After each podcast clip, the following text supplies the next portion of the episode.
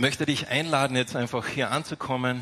Ich weiß nicht, wie deine Woche war, wie es dir gerade geht, aber einfach jetzt hier zu sein, gemeinsam von Gott zu hören. Wir haben Gott schon angebetet mit Worten im Gesang. Danke euch, liebes Musikteam. Und ich möchte jetzt einfach zu Beginn mit uns beten. Vater im Himmel, wir sagen dir Danke für diesen wunderschönen Tag.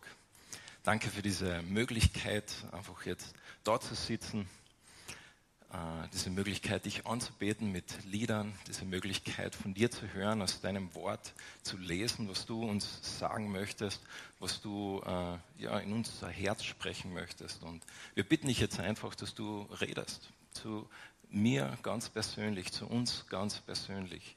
Herr, wir glauben, dass du redest und wir laden dich jetzt einfach ein, zu uns zu reden. Wir möchten hören, was du uns zu sagen hast.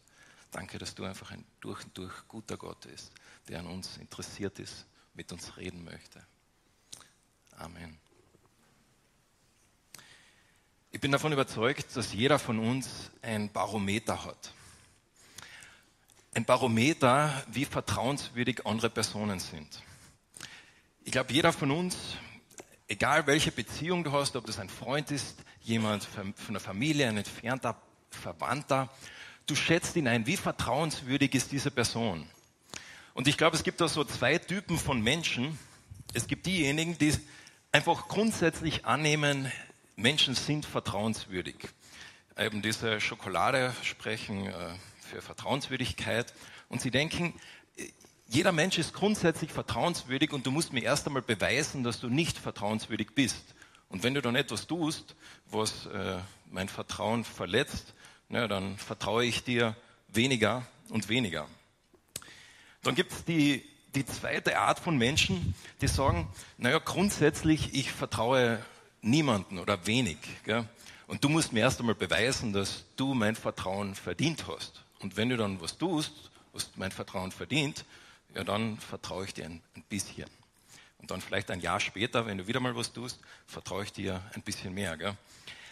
Ich denke, diese, diese zwei Arten von Menschen, ich habe es jetzt ein bisschen äh, extrem vielleicht ausgedrückt, aber die gibt. Ich weiß nicht, wer du bist, tendenziell, eher tendenziell der oder tendenziell der. Ich bin grundsätzlich eher der Typ. Äh, das hat mich schon in die eine oder andere interessante Situation gebracht. Äh, zum Beispiel, wo ich in Jordanien war und mit ein paar Freunden unterwegs war und dann bleibt ein Auto neben stehen und jemand, den wir nur ganz kurz vorher geredet haben, der sagt, hey, steigt ein, äh, ich führe euch schon dahin, wo ihr hin müsst. Jordanien, fremdes Land, du kennst die Person nicht. Ich war mit zwei Mädchen unterwegs oder zwei Frauen unterwegs. Wir sind eingestiegen und das waren die drei coolsten Tage, die ich in Jordanien erlebt habe. Aber ich weiß nicht, was du gemacht hättest, wer du bist. Aber ich denke, das, was für Menschen gilt, gilt auch für Gott. Ich denke, jeder von uns hat auch mit Gott die eine oder die andere Tendenz zu sagen, ja Gott, du musst mir erst einmal beweisen, dass du wirklich vertrauenswürdig bist. Wenn etwas Schlimmes oder Schwieriges passiert, naja, dann zweifle ich erst einmal und Gott muss mir erst beweisen, dass er wirklich auch in dieser Situation ist. Oder wenn etwas passiert und ich sage, Herr Gott, ich weiß, du bist vertrauenswürdig. Und vielleicht passiert es manchmal, dass ich mich so fühle, als würde Gott nicht vertrauenswürdig handeln. Aber auch in unserer Beziehung zu Gott, denke ich, haben wir die eine oder die andere Tendenz. Und heute, wenn wir in die Apostelgeschichte schauen, geht es auch um Vertrauen. Wir sind heute am Ende der zweiten Missionsreise und heute sind wir auch am Ende unserer Serie in der Apostelgeschichte. Vielleicht kommen wir mal später zurück, aber wir steigen jetzt da ein in Apostelgeschichte 18 zum Ende dieser zweiten Missionsreise. Darf ich einladen, wenn du eine Bibel da hast, Apostelgeschichte 18 mit mir da jetzt einzutauchen. In Apostelgeschichte 18, wir haben gerade letzte Woche gehört und gelesen, wie Paulus in Athen war, dieser bekannten Stadt, wo ganz viele Philosophen waren. Und dann lesen wir in Apostelgeschichte 18, Vers 1. Bald darauf verließ Paulus Athen und ging nach Korinth. Und ich muss jetzt gleich hier eine kurze Pause machen und ein bisschen was erklären. Wenn ich Wien sage, dann hat jeder von euch eine Vorstellung von Wien. Jeder auch, hat auch eine Meinung von Wien, schöne Stadt, nicht schöne Stadt, Wenn ich Graz sage, habt ihr alle eine Meinung über Graz. Wenn ich vielleicht Las Vegas sage, habt ihr alle eine Idee, was Las Vegas ist. Oder wenn ich Abu Dhabi sage, kommen auch Assoziationen hoch. Aber was kommt hoch, wenn ich Korinth sage? Ich vermute für die meisten wahrscheinlich eher weniger und deshalb möchte ich kurz über Korinth reden, weil das wird uns gleich erklären, wie es Paulus in dieser Stadt geht. Korinth war eine Stadt, die sehr zentral gelegen ist in einem Bezirk namens Achaia. Das ist eine römische Provinz und es war die Hauptstadt dieser römischen Provinz. Und Korinth ist in einer Lage gelegen, seht es hier da oben, ganz zentral an der Peloponnesischen Halbinsel, da bei dieser kleinen Landmündung. Das heißt zum einen, alles, was jeder, der in die Peloponnesische Halbinsel wollte, musste durch Korinth. Aber es bedeutet auch, wenn ihr jetzt das Blaue euch anschaut, das Meer, man konnte entweder außen herumfahren, 300 Kilometer um die Peloponnesische Halbinsel herum, oder man konnte hier durchfahren. Und die Segler unter euch wissen, 300 Kilometer segeln. Hm. Deshalb, der Hauptverkehr ist hier durchgegangen der Schiffe. Und da gab es in Korinth einen Kanal. Heute gibt es einen Kanal, den hat es damals jetzt in der Form noch nicht gegeben. Damals war das so, dass es einen äh, einen Weg gegeben hat und das war so eine primitive Version der Eisenbahn, wo man die Schiffe draufgeladen hat und dann ein Schiff äh, wirklich an Land diese sechs Kilometer lang gezogen hat zum anderen Ende. Und der gesamte Schiffsverkehr des römischen Reiches vom Westen zum Osten musste quasi hier durch. Oder sie haben sich entschieden, 300 Kilometer herumzusegeln. Warum erzähle ich euch das über Korinth? Ihr könnt euch vorstellen, was für einen wirtschaftlichen Aufschwung das bedeutet hat für diese Stadt. Welche Bedeutung das gehabt hat, diese primitive Eisenbahn zu haben, wo der gesamte Schiffsverkehr durchgegangen ist. Und deshalb Korinth war eine der bedeutendsten Städte des Römischen Reiches. Es war eine Stadt, wo wirtschaftlich sehr viel passiert ist. Aber nicht nur wirtschaftlich, sondern Korinth war auch bekannt dafür, dass es dort einen Tempel gegeben hat. Das war der Tempel der Aphrodite, der Göttin der Liebe. Und zur Anbetung dieser Göttin äh, gab es dort äh, Tempeldienerinnen und die haben zur Göttin der Liebe ihren Dienst erwiesen, sprich, um das Klartext auszusagen, Prostitution betrieben. Zu Spitzenzeiten bis zu 1000 Prostituierte an diesem Tempel. Das war so bekannt im Römischen Reich, dass zu Korinthianisieren ein Wort geworden ist. Das heißt, sexuell immoral zu leben. Korinthische Frauen oder korinthische Mädchen waren äquivalent für Prostituierte. Dafür war Korinth auch bekannt. Aber zusätzlich dazu gab es auch in Korinth alle zwei Jahre Spiele. Nicht die Olympischen Spiele, die waren ein bisschen weiter weg, sondern es gab die Isthmischen Spiele. Alle zwei Jahre wurden dort Wettkämpfe veranstaltet. Wettkämpfe, wo aus dem gesamten griechischen Raum Leute gekommen sind und dort ihre Kunst, ihre Können bewiesen haben. Da gab es verschiedene Disziplinen, zum Beispiel eben äh, Weitwerfen, Diskuswerfen, äh, Boxkampf, äh, Rennen, Wagenrennen, äh, auch Singen gehörte da interessanterweise dazu. Alle zwei Jahre kamen viele Menschen nach Korinth kriegt ihr ein bisschen ein Bild von dieser Stadt, was für eine lebendige und volle Stadt das gewesen sein muss. Und in diese Stadt kommt jetzt ein Paulus hinein. Und dem Paulus, dem ist es in letzter Zeit nicht so gut ergangen. Wenn man sich überlegt, was ist in Athen passiert, er ist ausgelacht worden. Was ist vorher passiert? Er wurde aus diesen Städten raus vertrieben. Und da schreibt er später an die Korinther in 1. Korinther 2, Vers 3, schreibt er zu, dieser, äh, zu den Christen, die es dann dort gegeben hat, ich fühlte mich schwach und war ängstlich, als ich zu euch kam. Kannst du dir vorstellen, wenn du als Paulus in diese Stadt reingehst, die bekannt ist für all diese Dinge, eine Weltstadt im römischen Reich, und du möchtest Jesus verkünden, wie es ihm da gegangen ist. Und er sagt, ich war ängstlich und schwach, als ich zu euch gekommen bin. Und wie ist es Paulus gegangen? Apostelgeschichte 18, Vers 2. In Korinth lernte er Aquila kennen, einen Juden, der aus der Provinz Pontius stammte. Aquila und seine Frau Priscilla waren erst kurz zuvor aus Italien gekommen.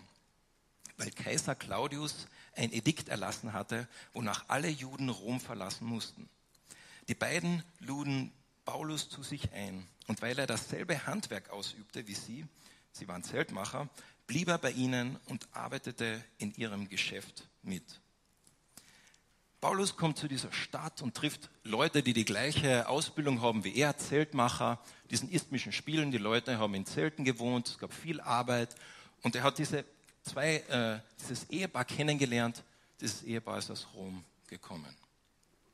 Und wir wissen, dass das eine historische Tatsache ist. Wir wissen, dass es dieses Edikt tatsächlich gegeben hat. Dass es nicht irgendwie der Lukas sich das aus der Luft gegriffen hat, sondern tatsächlich Realität ist, dass es wahre Begebenheiten sind. Es gibt eine, eine Inschrift im, äh, von einem römischen Historiker, wo es heißt, Claudius vertrieb die Juden, die auf Anstiftung des Christos die Multe stiften, aus Rom. Christos, äh, die meisten Historiker sind sich einig, ist eine, eine, äh, eine Schreibweise, ein bekannter römischer Name, was sehr wahrscheinlich Christus heißt. Sie haben gedacht, das ist ein Vorname, bezieht sich auf die Juden, die an Christus nachfolgen, die Christus nachfolgen. Das steht nicht in der Bibel, das steht in römischen äh, Inschriften, wo wir wissen, diese Tatsache, was dort beschrieben wird in Apostelgeschichte 18, das stimmt, das ist wahr. Unser Glaube beruht auf Tatsachen, die wir auch, die Gott auch in seiner Weisheit bestätigt durch andere Dinge. Und was macht Paulus mit, Claud, äh, mit Aquila und Priscilla in Vers 4? Jeden Sabbat sprach Paulus in der Synagoge und versuchte sowohl Juden als auch Griechen von der Wahrheit des Evangeliums zu überzeugen. Nichts Besonderes. Paulus macht das, was er schon jedes Mal gemacht hat in allen früheren Städten. Er geht zuerst zu den Leuten, von denen er weiß, sie werden mich verstehen. Er geht zu den Juden. Und er redet mit ihnen und er versucht ihnen zu erklären, Jesus ist der Messias. Und das Wort, was dort heißt, das heißt überzeugen. Das ist wirklich ein, er hat mit ihnen argumentiert, er hat versucht, sie überzeugen. Es war nicht nur ein, Jesus ist der Messias, okay, ich bin dahin, sondern Jesus ist der Messias hier. Das ist eine Prophetie aus dem Alten Testament, die das beweist. Und hier ist etwas und ich habe es erlebt. Hier ist meine Geschichte. Er hat sie überzeugt. Er hat versucht, sie überzeugen zu seinem Herzen, dass Jesus tatsächlich Gott ist.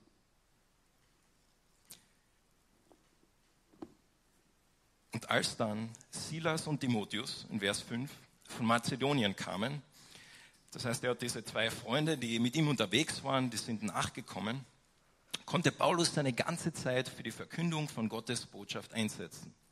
Mit allem Nachdruck bezeugte er den Juden, dass Jesus der Messias ist. Noch einmal wird wiederholt, Paulus hat sein alles gegeben, um den Menschen zu erklären, hey, wer ist dieser Jesus? Was hat Jesus für dich getan? Doch, allen, doch alles, was er dafür erntete, waren Anfeindungen und Beschimpfungen. Kennst du das? Wo manchmal einfach, du möchtest etwas für Gott tun oder mit Gott tun, du tust etwas, wo du weißt, das ist in Gottes Willen. Und was erntest du dafür? Wie geht es dir dafür? Der Paulus hat Anfeindungen und Beschimpfungen erlebt. Und da schüttelte er den Staub von seinen Kleidern und erklärte, Ihr habt es euch selbst zuzuschreiben, wenn das Gericht Gottes über euch hereinbricht. Mich trifft keine Schuld. Von jetzt an werde, wende ich mich an die Nichtjuden. Er verließ die Synagoge und verkündete das Evangelium von da an bei Titus, äh, Titius, Justus, einem Nichtjuden, der an dem Gott Israels glaubte und dessen Haus unmittelbar neben der Synagoge stand. Das muss man sich vorstellen. Paulus redet zu den Juden und er erklärt ihnen, hey, das ist unser Messias, auf den wir schon so lange gewartet haben. Die Juden haben kein Interesse, sie beschimpfen ihn, sie, feind, sie feinden ihn an. Was macht Paulus? Er geht zu den Heiden und er redet zu ihnen. Und Gott in seiner Allmacht hat direkt neben der Synagoge ein Haus, wo er sich trifft. Direkt daneben. Kann man sich vorstellen, ja, vielleicht nach dem Gottesdienst, man geht raus und sie treffen sich und sie sehen, ah, da ist wieder der Paulus und der verkündet wieder seine Dinge. Aber was hat Gott gemacht? Wie hat Gott da reagiert? Wie hat Gott gewirkt? Was war das Ergebnis in Vers 8? In der Folge kam kein geringerer als Crispus, der Vorsteher der Synagoge, zum Glauben an den Herrn. Er und alle, die in seinem Haus lebten und auch viele andere Korinther, die Gottes Botschaft hörten, glaubten und ließen sich taufen. Das musst du dir mal vorstellen. Stell dir vor, wir hätten da auf der gegenüberliegenden Seite eine Synagoge oder eine Gemeinschaft, einer, ein Gebäude von einer anderen Glaubensgemeinschaft. Und Gott segnet es so, dass der Anführer dieser Glaubensgemeinschaft Christ wird. Gott steht da dahinter. Paulus erlebt das, wie Gott äh, da wirkt in dieser Situation hinein. Das Unmögliche muss man sich einmal vorstellen. Als würde ein, ein, ein Rabbi oder ein Imam zum Glauben kommen, direkt auf der anderen Straßenseite. Gott wirkt durch Paulus. Aber wir lesen in den nächsten Versen etwas, was man vielleicht nicht erwarten würde. Wir lesen, wie Gott auf einmal zu Paulus spricht. Warum redet Gott zu Paulus? Er redet zu ihm in einer Vision. Es passiert nicht jeden Tag, dass Gott in einer Vision redet. Vielleicht hast du das schon mal erlebt, vielleicht nicht, aber hier redet Gott zu Paulus in einer Vision. Und wir lesen gleich, wieso, äh, was, was Gott in dieser Vision sagt. Aber bevor wir das gleich lesen, müssen wir uns nochmal versuchen, wirklich reinzuversetzen in die Situation von diesem Paulus. Stell dir vor, du bist in, in Trojas, das ist da oben, und dort gibt Gott dir ein, eine Vision. Er sagt dir, hey, geh zu Mazedonien. Ich möchte, dass du dort von mir erzählst. Gott sagt ihm ganz klar direkt, das ist mein Wille für dich. Und Paulus geht natürlich. Und was passiert dann weiter in Mazedonien? Na, in Philippi äh, wird er ins Gefängnis geschmissen. Er kommt natürlich raus aus dem Gefängnis, aber er muss dann die Stadt fliehen. Dann geht er weiter Richtung Thessalon Thessaloniki. In Thessaloniki, was passiert? Die Juden sind so erbost, dass sie ihm auch sagen, du musst diese Stadt verlassen. Es kommen ein paar Menschen zum Glauben, aber er muss schn ziemlich schnell da weiter raus. Was passiert weiter? Er geht nach Berea. In Berea erzählt er auch den Menschen von Jesus. Aber die Leute in Thessaloniki sind noch immer so wütend, sie kommen sogar ihm nach und sie stiften die ganze Stadt an, dass er auch dort gehen muss. Das war sein Erlebnis in Mazedonien. Na super Gott, danke, dass du mich nach Mazedonien geholt hast. Kennst du das, wenn Gott dir etwas sagt? Vielleicht wirklich persönlich im Gebet, vielleicht durch Lesen durch sein Wort, wo du einfach merkst, das ist Gottes Wille, dass ich jetzt tue. Du tust es und scheinbar wird einfach alles schlechter. Scheinbar geht es den anderen, die sich gar nicht darum scheren, was Gott denkt, was Gott möchte, sogar besser. Ihr Leben scheint glücklicher zu sein. Aber meins nicht. Der Asaf im den Psalmen hat dieses Ergebnis, Ereignis auch gehabt. Er hat darüber geschrieben, wo er einfach schreibt über diese Ungerechtigkeit, wo er sagt, Gott, wie kann das nur sein? Dort sind diese Menschen und sie scheren sich überhaupt nicht, sie interessieren sich nicht was dir wichtig ist, was dein Herzschlag ist. Und hier bin ich und ich versuche mit meinem besten Willen und Gewissen dir nachzufolgen. Und mir geht es schlechter.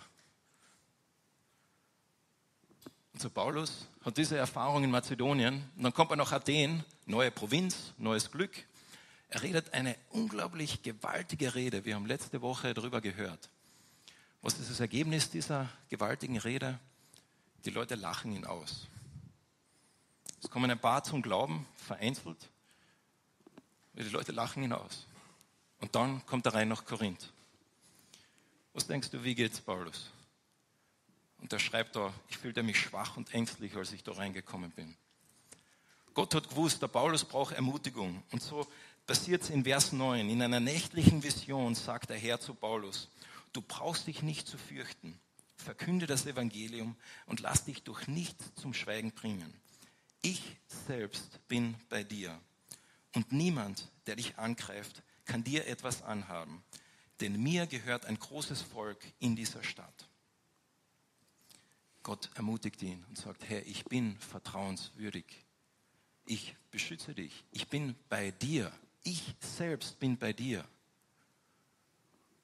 Und auch wenn wir nicht verstehen, wenn Paulus nicht versteht, warum ist das passiert in Mazedonien, warum hat Gott mich da reingestellt, Gott sagt ihm, ich gebe dir nicht die Antwort, aber ich sage dir, ich bin vertrauenswürdig.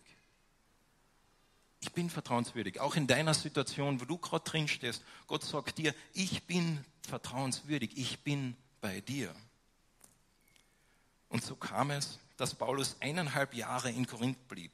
Und in dieser ganzen Zeit unterrichtete er die Menschen in der Botschaft Gottes. Der Paulus war in Korinth länger, als er an irgendeinem anderen Ort war bis jetzt. Eineinhalb Jahre. Sogar an seiner ersten Stadt in Antioch, Antiochien, wo er ausgesendet wurde, war er nicht so lang. Er war eineinhalb Jahre lang in dieser Stadt und hat dort den Menschen von Jesus erzählt. Gott hat sein Versprechen wahrgemacht, er hat es eingehalten. Er hat gezeigt, dass er vertrauenswürdig ist. Und dann passiert eine Begebenheit, wo äh, ein Prokonsul, das heißt ein Anführer der, der ganzen Region, äh, Wind bekommt von dem, was Paulus macht. Er erfährt, ah, dieser Paulus, der stiftet anscheinend Unruhe.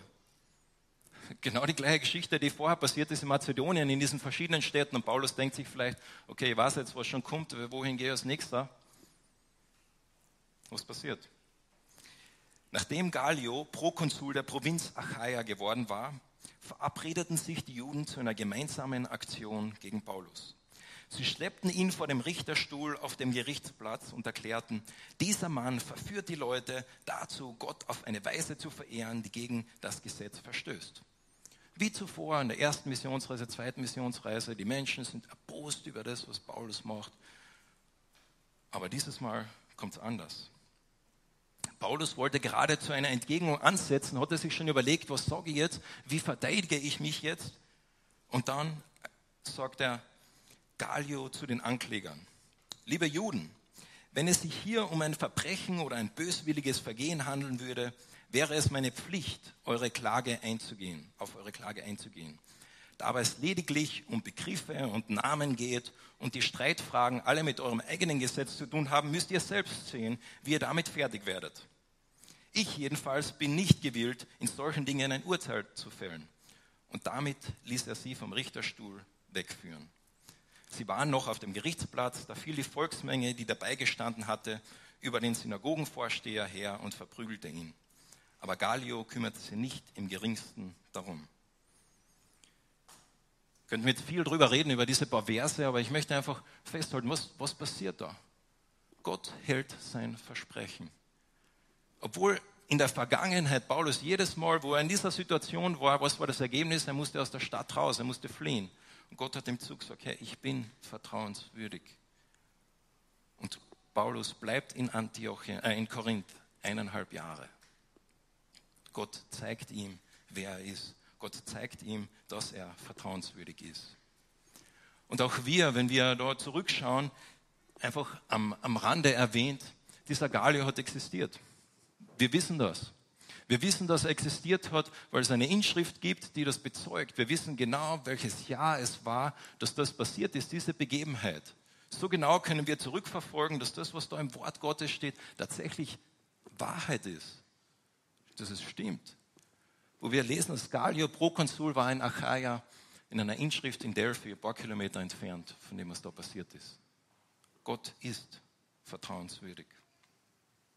Das war Paulus seine Erfahrung in dieser riesigen Metropole Korinth. Gott hat ihn gesegnet. Obwohl er dort reingekommen ist, voller Angst und voller Unsicherheit, in einer Situation, wo er noch nicht drin war vorher. Und dann, nach eineinhalb Jahren, in Vers 18, Schließlich nahm er Abschied von den Geschwistern und trat zusammen mit Priscilla und Aquila die Seereise nach Syrien an. Bevor sie in Kenchrea an Bord gingen, ließ er sich das Haar wieder schneiden, das er wegen eines Gelübde hatte wachsen lassen. Ganz interessant, werden wir jetzt nicht darüber reden. Die Reise führte über Ephesus, wo Paulus Priscilla und Aquila zurückließ. Und er selbst suchte vor der Weiterfahrt die Synagoge der Stadt auf und sprach dort zu den Juden. Paulus entscheidet sich, weiterzureisen, nach eineinhalb Jahren. Und er geht zurück nach Ephesus. Und Ephesus ist wieder gleich wie Korinth. Was ist eure Assoziation mit Ephesus? Hm, wahrscheinlich wenig. Aber Ephesus war die, auch die Hauptstadt der damaligen Provinz. Es war eine Stadt von 250.000 Leute, die wie Korinth auf der einen Seite des Meeres ein zentraler Punkt war, so war Ephesus auf der anderen Seite des Meeres ein zentraler Punkt. Es wäre so, als wäre Paulus von London nach Dublin gereist. Oder so, als wäre er von Chicago nach New York gefahren. Jetzt zwei große, riesige Städte. Und dort ist er in Ephesus. Und Ephesus hat aber für Paulus eine ganz zutiefst persönliche Bedeutung. Was meine ich damit? Was für eine persönliche Bedeutung hat Ephesus für Paulus? Da müssen wir zurück zum Anfang dieser Missionsreise. Erinnert ihr euch, wie das Ganze angefangen hat? Damit angefangen, dass Paulus einen Streit hat in Antioch. Und er trennt sich mit seinem Partner und er reist da durch diese Gegend und relativ planlos reist er durch diese Gegend. Und wir lesen, dass er äh, vom Heiligen Geist gehindert worden ist, nach rechts zu gehen, nach links zu gehen. Und er hat eigentlich keine, keine klare Richtung gehabt. Wir haben am Anfang dieser Missionsreise nicht das Bild von einem Mann, der mit Gott unterwegs ist, sondern eher das Bild von einem Mann, der wie ein Schaf irgendwo mal dumm läuft und der Hirte muss ihn den richtigen Weg führen. Und unter anderem verbietet, und das steht wirklich so drin, verbietet der Heilige Geist ihm, da in diese Provinz Asia zu gehen. Und was ist da in Asia? Ephesus. Und so kommt Paulus jetzt am Ende der Reise zurück nach Ephesus. Und warum wurde Paulus am Anfang nicht nach Ephesus reingelassen? Warum hat der Heilige Geist ihm das verboten? Die Antwort sehen wir nicht. Wir wissen es nicht. Gott sagt es Paulus nicht. Kennst du das in deinem Leben, wo Gott vielleicht ganz klar ist, welche Richtung Gott dich haben möchte oder wo Gott dich reingestellt hat? Und du fragst, warum Gott? Wieso? Und es kommt keine Antwort. Und Paulus hat auch keine Antwort bekommen, soweit wir wissen. Aber jetzt ist er zurück in dieser Stadt Ephesus. Und dort lesen wir, dass irgendetwas passiert ist im Herzen von Paulus. Weil was sind seine Worte an die Leute, die dort sind? Sie baten ihn, länger zu bleiben, also die Leute, zu denen er redete. Aber er ging nicht darauf ein, sondern er verabschiedete sich von ihnen und sagte, wenn es Gottes Wille ist, so werde ich zu euch zurückkommen. Und danach brach er wieder auf. Das Schiff brachte ihn nach Caesarea, wo er an Land ging machte sich auf den Weg nach Jerusalem, startete der Gemeinde dort einen Besuch ab und ging zurück nach Antiochia. Das Ende der zweiten Reise. Was sind seine Worte an die Gemeinde in Ephesus? Er sagt, wenn es Gottes Wille ist, dann werde ich zurückkommen. Das ist nicht unbedingt das, das Bild, das wir von ihm am Anfang sehen in dieser Reise, aber hier sehen wir, dass irgendetwas passiert ist, dass Paulus gelernt hat, dieser Gott, ist vertrauenswürdig, auch wenn ich nicht die Antwort bekomme. Und er sagt, wenn es Gottes Wille ist. Wir lesen da vielleicht so schnell drüber, aber wir, Lukas sagt da ganz, hat da einen Grund, warum er uns das so mitteilt, was da passiert in diesem Paulus. Dass er sagt, Paulus hat verstanden, es ist Gottes Timing. Warum durfte ich eineinhalb Jahre früher nicht nach Ephesus? Aber Gott ist vertrauenswürdig. Und der Paulus lernt es und sagt es, ja, ich glaube das, wenn es Gottes Wille ist, in Gottes Timing, da vertraue ich drauf. Und ich weiß nicht, in welcher Situation du bist, aber ich denke, Gott möchte dir und mir zusprechen aus dieser Geschichte, ich bin vertrauenswürdig. Wo du auch drin stehst und welchen Dingen du auch bombardiert wirst in deinem Leben momentan. Gott sagt, ich bin da mittendrin. Ich bin vertrauenswürdig. Die Elle hat mir erlaubt, diese Geschichte zu erzählen. Meine Frau, sie war 2000, äh, sie war in einer Bibelschule und Teil dieser Bibelschule war es, ein Praktikum zu machen. Und dieses Praktikum musste man in einem anderen Land machen und nachdem sie einen äh, Freund hatte, äh, der in Österreich lebte, wollte sie nach Österreich kommen. Und sie hat alles dran gesetzt, ihr Praktikum in Österreich zu machen, wollte in Graz mit Flüchtlingen arbeiten. Und sie hat ihre Hausaufgaben gemacht, sie hat sich beworben, hat mit der, mit der Missionsgesellschaft geredet, hat äh, verschiedene Dinge äh, in Bewegung gesetzt, nur um schlussendlich nach New York zu fliegen und dort von der Botschaft zu hören, einige Wochen bevor Abflug, das geht nicht. Und sie hat gehadert, sie hat gerungen, Gott, was machst du? Wieso nicht?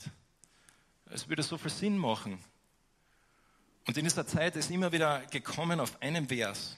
Dieser Vers steht in Psalm 138 den möchte ich euch vorlesen. Psalm 138, Vers 8. Dort heißt es, Herr, du wirst alles für mich tun. Deine Liebe hört niemals auf. Oder wie ich es da habe, der Herr wird alles zu einem guten Ende bringen. Herr, deine Liebe hört niemals auf. Und irgendwie ist immer wieder zu diesem Vers zurückgekommen. Aber sie hat keine Antwort bekommen. Wieso? Und schlussendlich ist sie dann nach Irland gegangen, hat dort mit in einem Büro gearbeitet, was überhaupt nicht ihre Stärke oder Interesse ist. Und als sie dort nach Irland gekommen ist, ist sie in ihr Zimmer reingegangen und das Zimmer war leer. Da war ein Bett, da war ein äh, Schrank und ein Schreibtisch und da war ein Kreuz auf der Wand.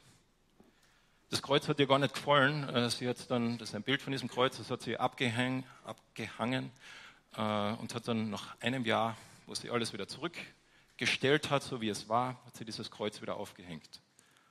Und dann liest sie, was auf diesem Kreuz steht.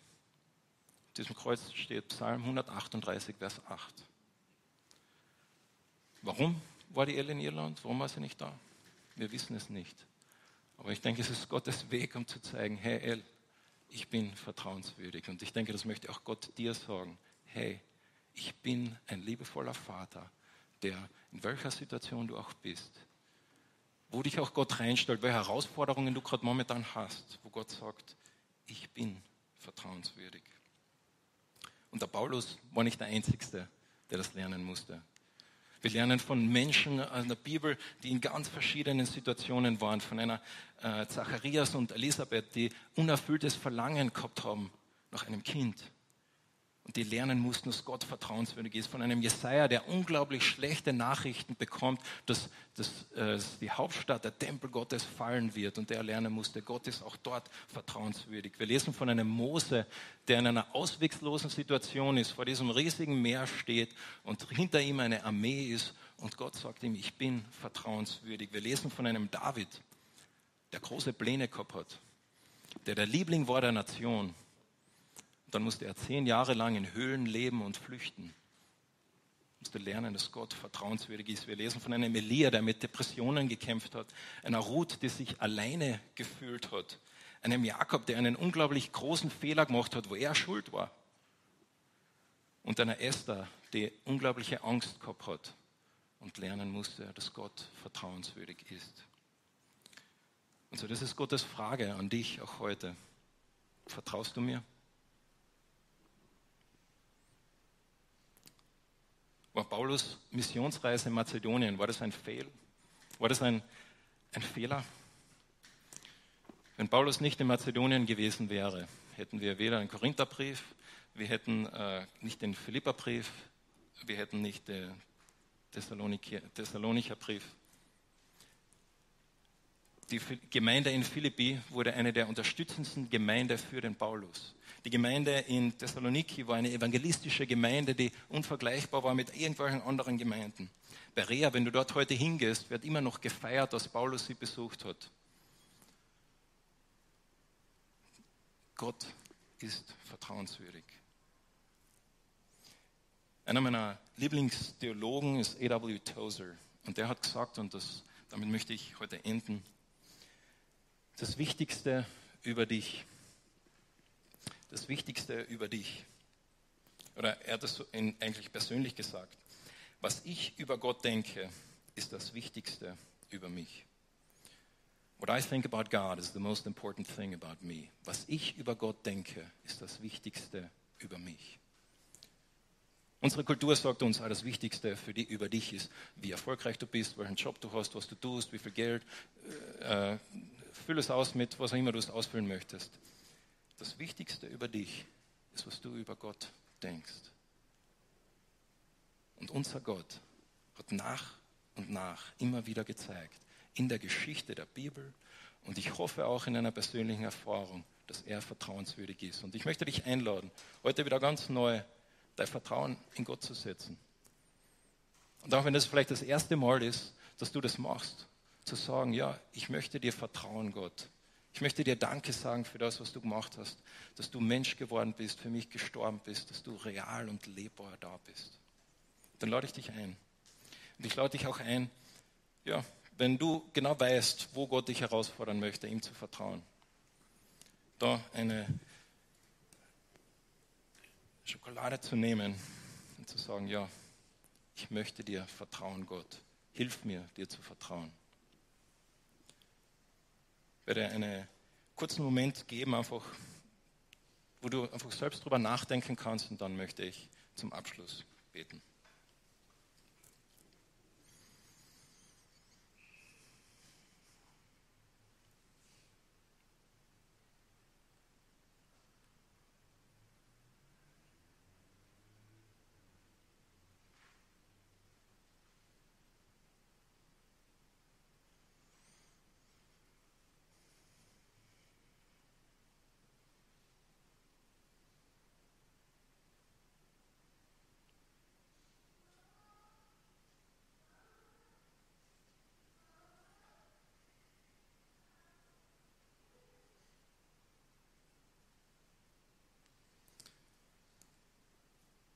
Vater im Himmel, wir sagen dir einfach Danke. Dass dein größter Vertrauensbeweis so unglaublich ist, dass wir da niemals genug Danke dafür sagen können. Dass du auf diese Welt gekommen bist und gesagt hast, du bist mir so wichtig, dass ich für dich sterbe und auferstehe, dass du mal mit mir leben kannst. Danke dir, Herr Jesus, dafür. Und Vater, wir wir möchten dir sagen, als Gemeinde, als Einzelpersonen, dass wir dir vertrauen möchten. Dass wir, auch wenn wir nicht die Antworten haben, aber dass wir wissen dürfen, wer du bist. Dass wir vertrauen möchten und sagen möchten, ja, ich weiß, dass du glaubwürdig bist, Herr. Dass du nicht deinen Charakter änderst, heute so bist, morgen so, sondern dass du der gleiche bist, der du warst der du sein wirst. Sagen wir dir Danke, Herr für dein Wort. Danke für das, was wir lernen dürfen durch dein Wort, durch die Erfahrungen der Menschen, die da drin sind und auch durch einen Paulus. Danke, Herr. Amen.